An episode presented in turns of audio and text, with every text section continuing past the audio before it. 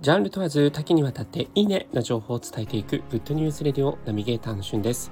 今日あなたにご紹介するのはスタンド FM の新機能2つについてご紹介いたします。結構ね、スタンド FM ちょくちょくとあの新しいいろんな機能がついているんですけども、えつい最近ついたのがスリープタイマー機能と自動再生できるかという機能ですね。えー、こちらですね、番組の、えー、再生のなんかこう、15秒前とか15秒後とかにこうね、飛ばすような、えー、ところの右側のなんかメニューが開くっぽいとこを押していただくと、えー、スリープタイマー、この放送をリピート、自動再生という3つの項目が選べるようになってまして、スリープタイマーのボタンを押すと、えー、この放送を再生後に、まあ、その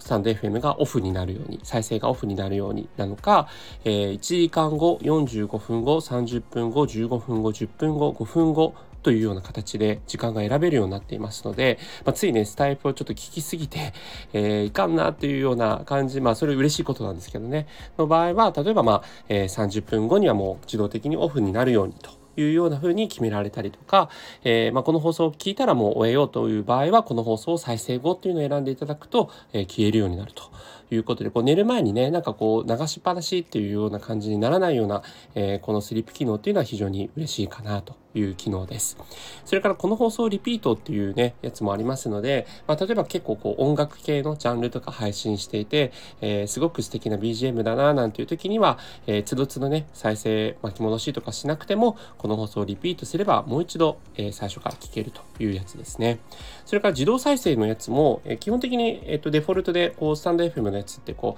う、えー、再生したら前の番組にこう戻っていくような仕様になってましたけどまあ、それかね、えー、なんか最新の番組になんかあのだんだんとこうなるようにっていうなんかあれが選べる機能が逆になくなっちゃったのかなというとこなんですが、えー、自動再生のやつのオンオフができるのでまあ一旦聞いてみて、えー、次々とねいかないようにっていうこの自動再生のオンオフができるようになっています。